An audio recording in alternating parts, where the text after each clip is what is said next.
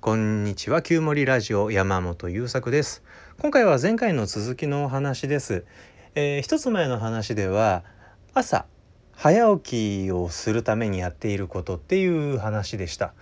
えー、で早起きするために何やってるかっていうと早く寝るっていう話だったんですよね。でそれをするにあたってですね実は早く寝る技術というかまあ、僕がやって効果があったことっていうのがあるのでここでお話しします。あの僕実はね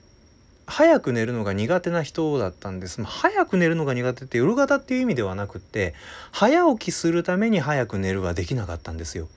あのねちょちょっと話がずれるんだけど僕若い若い頃10代とかの頃から徹夜とか睡眠不足ってすっごいダメで高校の時のクラスメートがなんか新しいゲームが出たら当時プレイステーション2あたりがあ最新のハードだったんだけどアーマードコアとかいうねロボットのゲームが出たっつったらもう夜通しみんなで遊んでもう3日寝てないみたいなやつらもポツポツいたり社会に出てからも外で出会った大人たちは俺たちが若い頃は徹夜で酒飲んで次の日朝から普通に仕事してとかやってたよなって話を聞いたりするだにねえー、嘘ありえねえってどんだけ強がってんだこいつらって思ってたんですよ。でところがですよあの去年の暮れに、えー、今の会社のボスに「お前はアスペルガーっぽいぞ」と言われてからその手の資料を読み漁るんだけどその中にね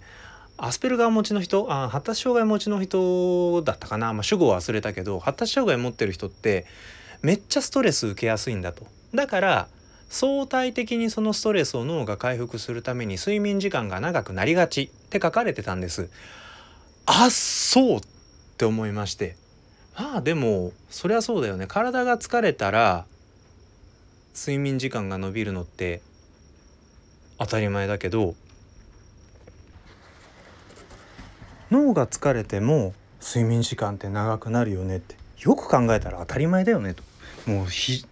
えらく合点がいきましてなので諦めたんですよ。その眠れないということに。じゃあ違うな。えっ、ー、と睡眠時間が僕には必要だということに対して諦めたわけですね。でだからあの自然に体が起きる時間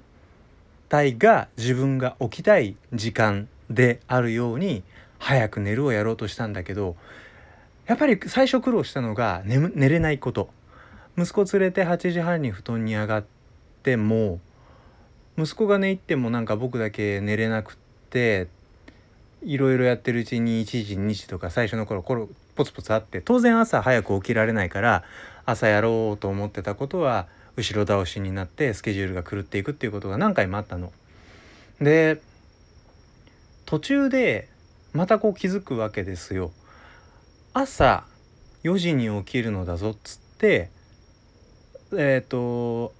その時はアップルウォッチかアップルウォッチの、えー、腕時計のバイブレーションアラームを設定する時に僕自分のこと脅してるってことに気づくんですよね。今までもずっとそうでアルバイトやってた時も例えばこう警備員のアルバイトをね23年やったんですけどその時にも朝5時ぐらいに起きて現場まで出てくみたいなちょっと遠出の現場だとあるですよ。でその時に5時に起きられなかったらどんな大変なことがあるかっていうことをイメージしながら自分を脅すんですよね。でそうやって自分を脅して緊張させておくと眠れなくってもその規定の時間にはあの怯えるように起き始める？っていうことができるのでまあその作戦を取ってたわけですでその時の癖がまだ残ってたんですよね。アプローチで何時にアラームかけろってシリちゃんにね声をかけて設定してもらう時にも朝4時に起きれなかったらまた予定が後ろ倒しになって今日はこれまでできませんでしたって報告しなきゃいけなくっていやもう本当に申し訳ないしなんか自分も嫌になっちゃうなって思いながらしりちゃんに朝4時に起こしてって言ってたんですよ。これであのおそらく僕の中の副交感神経がビタッと止まり交感神経がバチッと動き出すんですよ。したっけ？もう寝れねえわということです。だからこれやめましたアラームをセットするのをやめたんですよそしたらね寝れたのバカみたいでしょ。なんか信じらんないんだけどそうだったんです。びっくりした。であのー、これ聞いてあーって思う人は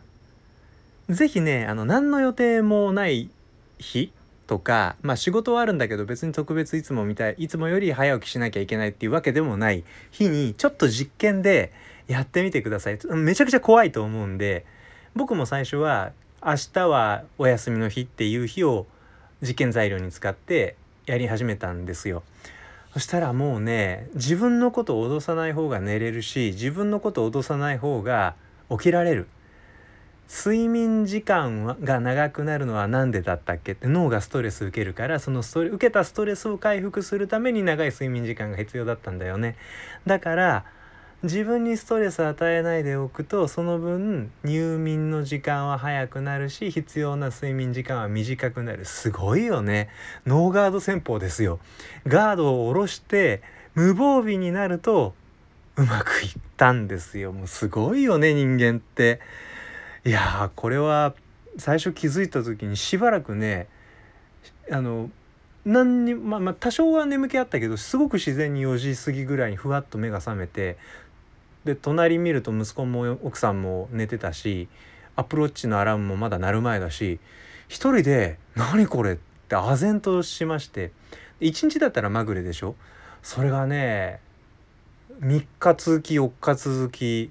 もちろん前日の日中の過ごし方によって起きる時間は多少前後するんだけどそれ以来ね困ってないんですよ寝れないことに。で改めて最近アラームを使い出してみたんですよ。そのアラームもどうせ僕4時ぐらいに起きるんだから起きた時にダラダラしないようにこれが震えたらビシッと1階に降りてバシッと床の掃除を決めてやるんだっていうなんか今までの自分を脅していたのとは全然もう心境が違うわけどうせその時間帯に起きるわけですよだから自分のえー、っと起きろ！っていう脅しの声ではなくて俺に任せろ！用意ドン！ぐらいのつもりでアラームセットするようになったんですね。そしたらまたその目覚めもよくって。いやだからすごいですよ。ノーガード。あの本当にえっ、ー、と大変な時にいきなり使うのはかなり勇気がいるし100%うまくいく保証ももちろんないので是非、えー、次の日お休みの日とかえー、普通に仕事あるんだけどゆっくりできまだゆっくりできる日あたりを狙って実験してみてください。でもし何か変化があったらねコメントとかで、えーと、こうだったよとフィードバックもらえたら嬉しいです。確かヒマラヤさんこのラジオはえーと、アプリを入れてる方だとこの一つ一つの投稿にコメントが残せるんだったかな？どうだったかな？ちょっと今あの調べてないのでわからないですけど、えー、別にこれをシェアしている LINE の方でも Facebook でもどこでも大丈夫ですんで是非、えー、試してみて何か結果があった方はお返事もらえると嬉しいです。ということで今回は早く寝るが苦手だった僕が早く寝られるようになった時にやったことです。いや食べるもの気にしたりご飯食べる時間を気にしたり何だったんだろうねあの努力は。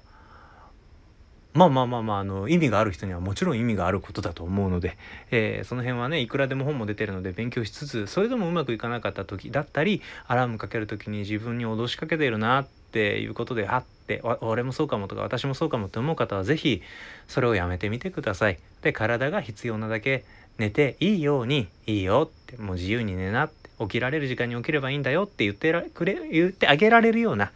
あそんな設計をまずしてみてあげてください。ということで今日のお話以上です。ありがとうございました。また次回。